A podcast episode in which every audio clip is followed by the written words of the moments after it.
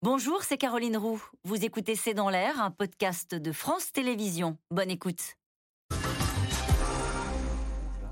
Euh, Dominique, ce question téléspectateur. Réquisitionner les salariés des raffineries, ça veut dire quoi concrètement?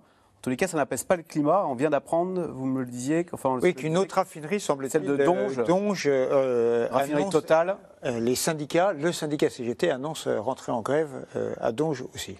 Un point à vérifier, mais c'est ce qu'on ce qu'on entend. C'est. Ça veut dire que ce genre de coup de menton dont on parlait tout à l'heure en disant c'est pas facile à, à, faire appliquer, ça peut même crisper et euh, ça peut ajouter de l'huile sur le feu?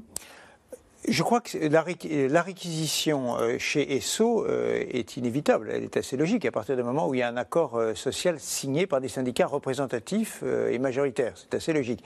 Dans le cas Total, la CGT fait monter les enchères et dit au gouvernement chiche la réquisition, demain à 6 heures, allez-y si vous êtes cap. En gros, pour reprendre une formule un petit peu enfantine. Et donc, on sent que c'est une, ça monte sur une échelle de, de perroquet. C'est le climat social de la rentrée qui est en train de, de s'installer. On l'attendait au mois de septembre, en vérité, hein, sur les salaires dans les entreprises. Ben, ça démarre là, dans la plus grande, l'entreprise la plus emblématique de France.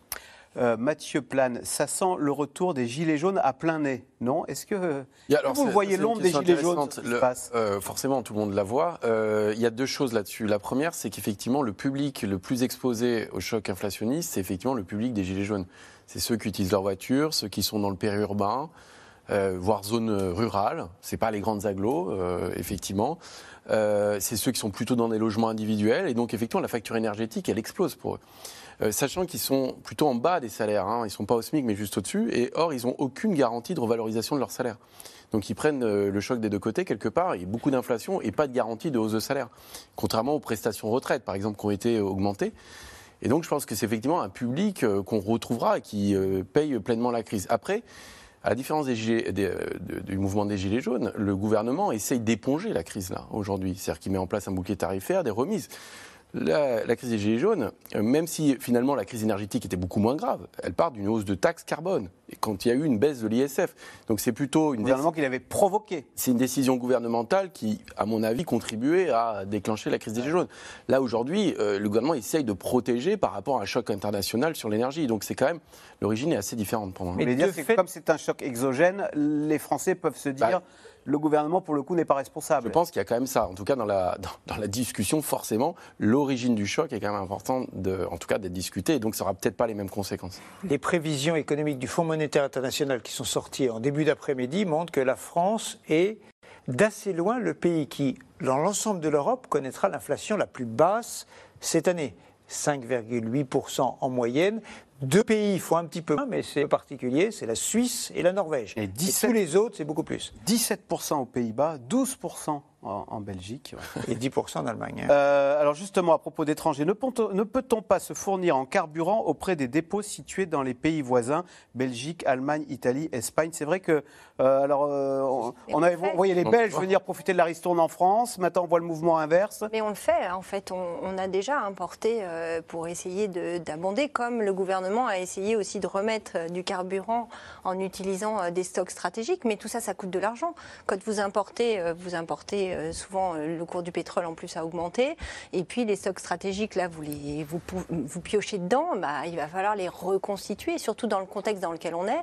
Et la semaine dernière, euh, l'OPEP, donc le cartel des producteurs de pétrole, a pris la décision de, de réduire sa production, ce qui a fait augmenter les prix. Donc il y a, des, il y a un risque que quand on, on reconstitue nos stocks, on paye un peu plus cher. Mathieu Plane, question de Charlotte. Donc, si je comprends bien, seuls les salariés qui ont un pouvoir de nuisance peuvent obtenir quelque chose.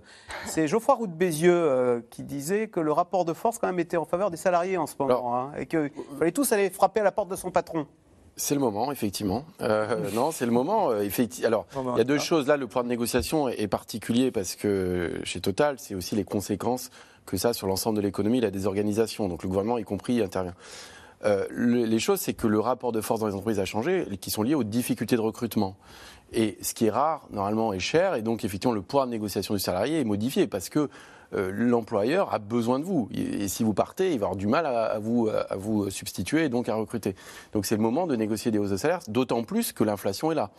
C'est-à-dire que quand vous avez 5 ou 6% d'inflation, pour maintenir votre pouvoir d'achat, il faut que votre salaire augmente de moins. Donc on peut le faire et on est fondé à le faire. Oui, mais sauf que c'est pas ce qu'on voit en fait. Et c'est la particularité, c'est que finalement, il y a une inertie dans les hausses de salaire, et ça a augmenté. Hein. Effectivement, on est à peu près à 3%.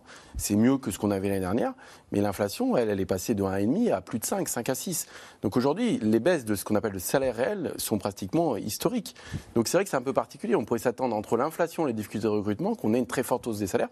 Et moi, je pense que ça va arriver avec retard en réalité. C'est que les gens ont réalisé concrètement que cette inflation était durable plus les difficultés de recrutement, et donc on risque d'avoir des effets de rattrapage, d'où les questions de négociation salariale là à l'automne qui risquent, d'être assez tendues. Donc ce qui se passe chez Total, vous nous dites, c'est un peu un avant-goût de ce qui pourrait se passer dans les autres entreprises, parce qu'on va réaliser maintenant que, patron, il faut des augmentations. Oui, c'est-à-dire qu'on vivait dans un monde où l'inflation était autour de 1%, euh, désormais c'est fini, on n'est plus à 1%, et ça c'est compris. Et donc, euh, on ne demande plus juste des primes et de l'intéressement, on demande des augmentations généralisées pour couvrir les problèmes de l'inflation.